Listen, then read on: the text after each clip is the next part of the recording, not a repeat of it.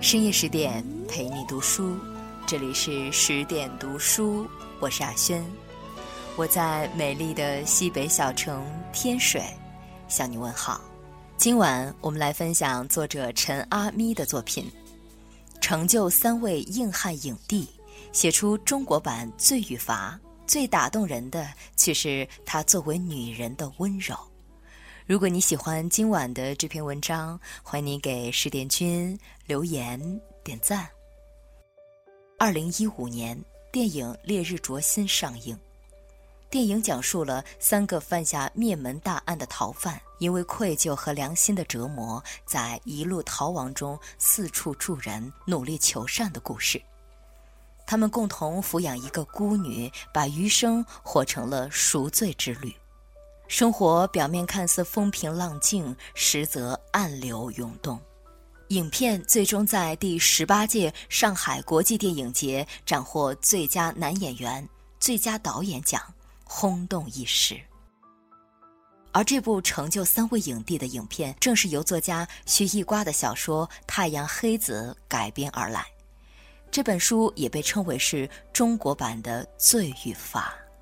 而采用须一瓜这个略显男化的笔名的，实则是一个优雅的女作家。有人将她的风格评价为，她是一个以道德情怀来处理公安法治资源的作家，达到了出神入化的程度。最近，她出版了新作品《双眼台风》，这本书讲述了一纸错误的判决，让十八岁青年被执行枪决。十几年后，又以一桩连环强奸杀人案犯罪嫌疑人的供述，牵引出十多年前对另一案件判决中存在的冤情。在一案两凶的事实面前，肆无忌惮的掩盖，步步紧逼的威胁，唯一证人危在旦夕，犯案者遭遇致命阻击。警方、司法界、新闻媒体以及相关各色人物，在各自身份立场下，上演了一出情节跌宕起伏、正邪交织、直面现实、拷问人性，最终让正义回归的大戏。但你可以从书里窥见人性的柔软，在如此冷峻的作品里，后记里赫然写道：“总要让血热一热。”总要让呼吸热一热，总要看到前面是明媚的，总要知道世道再难，人心再险，还是有基本正义在天地之间。他的这些作品总是深刻、冷静、有冲击力、扑朔迷离。二零一八年，徐一瓜被列为中国作协海外推介百名作家之一，在推荐语中有这样一句话。薛一瓜是独特的，我们几乎很难把他和另一个作者联想起来。他的骨子里生来就有着对雷同的高度敌意。就题材、素材、地域、类别而言，在归类问题上，薛一瓜都难以就范。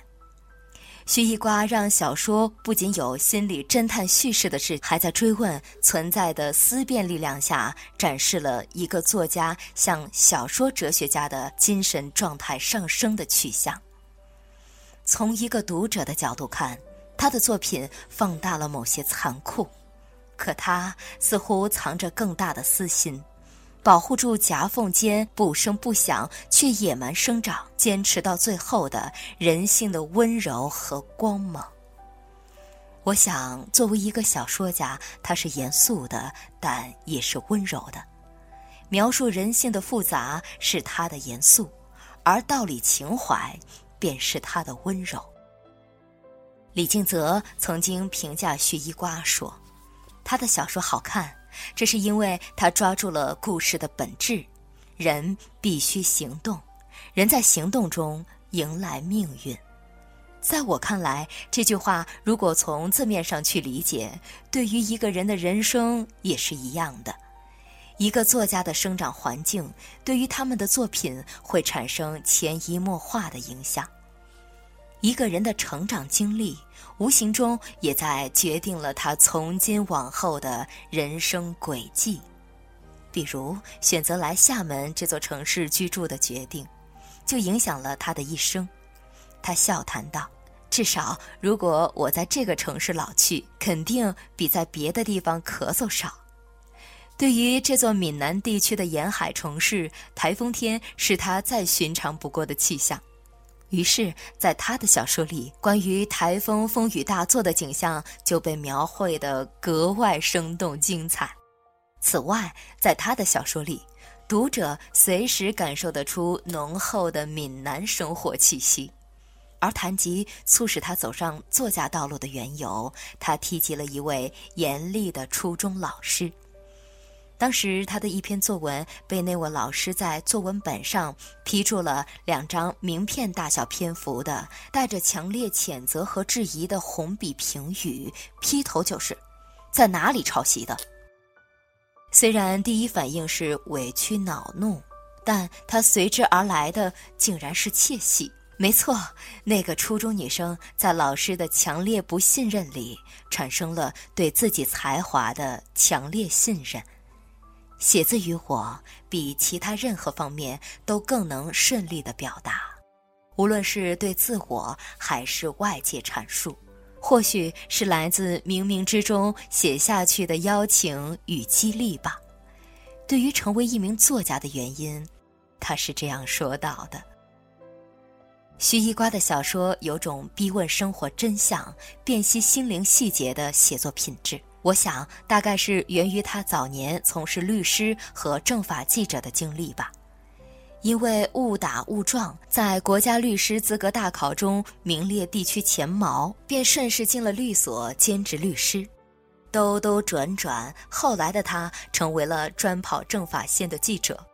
法律赋予了他一个法律知识基本框架，以及一个律师的正反思维模式。这为他之后的文学创作提供了背景性的参照体系。记者由于经常接触暴力、死亡、凶杀等各种刑事案件，牵涉正义与邪恶、光明与黑暗、英雄与罪犯，让他对于人性的善与恶就有了更深的理解。正如徐一瓜所说：“不管写不写小说，我都珍惜新闻职业。”所有的播种都有收获，新闻自然会回报我的创作，包括《双眼台风》的撰写灵感，也是来自和好友喝茶时谈及的对社会影响很大的多起冤假错案。他曾说：“对于写作者而言，所有的经历都是写作资源。假如写作者有与其相匹配的敏感，这些便都是你的写作财富。”双眼台风的具体创作涉及到更为专业的新闻操作细节，对于本身就是新闻人出身的他来说，也就能更顺畅地完成作品。就像专业的挖井队容易挖到井水，也因为是一名敏感的挖井人，职业赋予了他更多的灵感源泉，从而塑造出一部更为跌宕起伏、生动饱满的罪案题材小说。越是靠近他，就越能发觉他本人与冷峻作品的区别，感受到一个女作家细腻柔软的内心。比如，他喜欢动物、植物，认为一个人的精神发育是否良好，一个重要的指征就是对自身之外的动植物乃至世间万物有没有共同的生命感，认为万物本来合一。比如，他想去做女儿的朋友。谈起小姑娘，他说两人的个性不太和谐，一个急躁，一个悠然；一个生活在进度里，一个生活在宽度里；一个聚焦在人，一个散点众人。但女儿几个不经意的和他灵魂观感契合的瞬间，还是击中了一个母亲的内心，让他自足又自喜。比如，他坚持书写本心，谈及自己写作的目的。他更倾向于顺势而为。他说：“书是记忆与想象的延伸，与我只能在生命的想象中顺势顺运而去，该来的都会来。”作为一个深刻挖掘过、描绘过人性善恶的人，当我们见到他时，却发现他对世界善恶的看法反而显得宽厚。双眼台风读者见面会的现场，他身着一条青橄榄色长裙，面容春风和煦，将身子惬意地倚在椅子上，不急不躁。我们问您对人性的善与恶是如何思考的，他回答说：“人性的善恶是魔方一样的存在，我希望人性之善是常态，而人性之恶是突然的失控。”而不是人性之恶是常态，人性之善成了突然的冲动。寥寥数语，一语道破天机。当我们追问他有没有想坚守的写作原则，我主要是写小说，而小说是天性复杂的文体，它不是简单直接的要告诉我们什么，它先天性的具有思想的不确定性，它主题沉潜，不置评价。小说的最后结论往往是读者完成的，所以说作家和读者是合伙人。阅读者的知识、经验、背景、阅历、性情，决定了作品最终的呈现。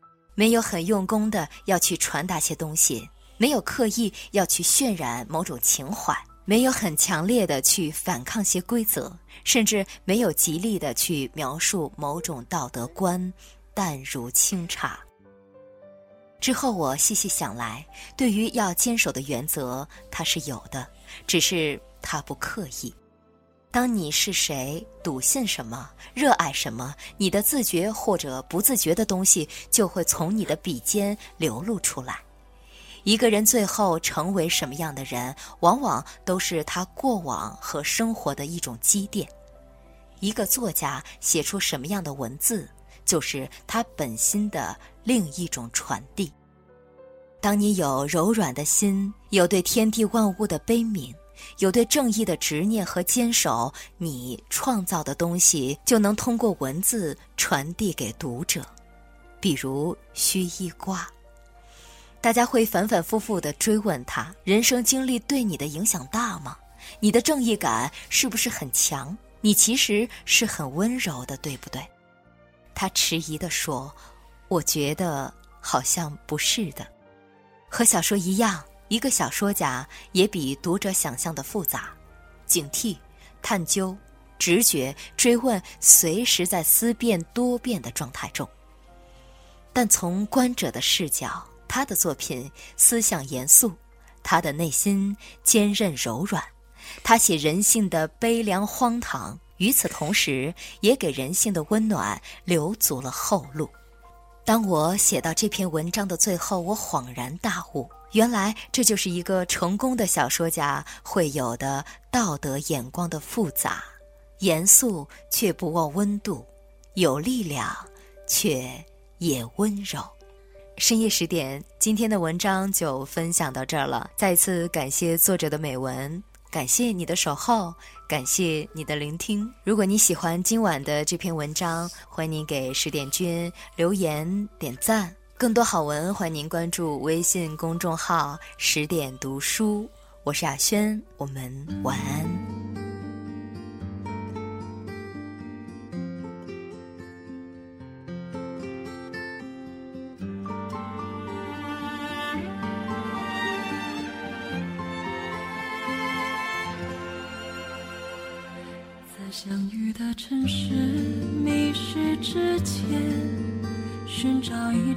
曾相识的脸。握在手中的风筝断了线，是因为我寂寞你才出现，还是你的存在让我自怜？缘分走过我身边，变成大陆极遥远的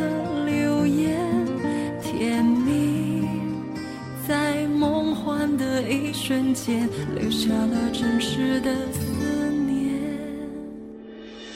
一段情就能连起两个人的天，一条路就能让两个人刹那之间命运都改变。只要愿意相信。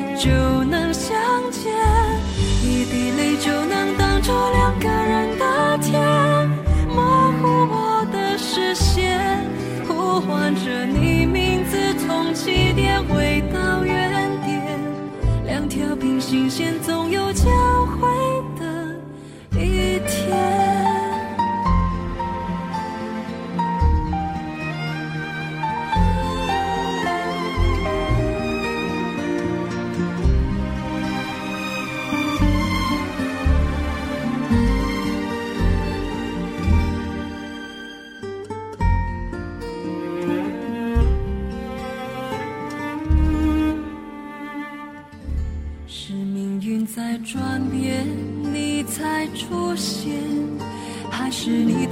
先让我改变？一个巧合的夜晚，变成一场最执着的迷恋，甜蜜在梦幻的一瞬间，留下了真实的思念。一段情就能连起两个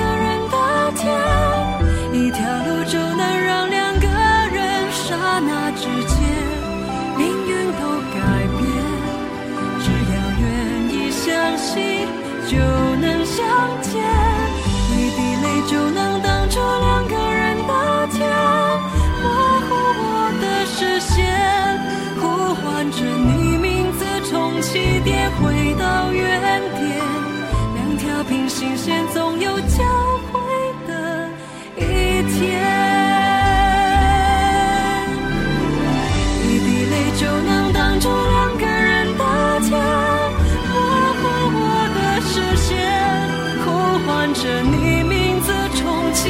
回到原点。两条平行线总有交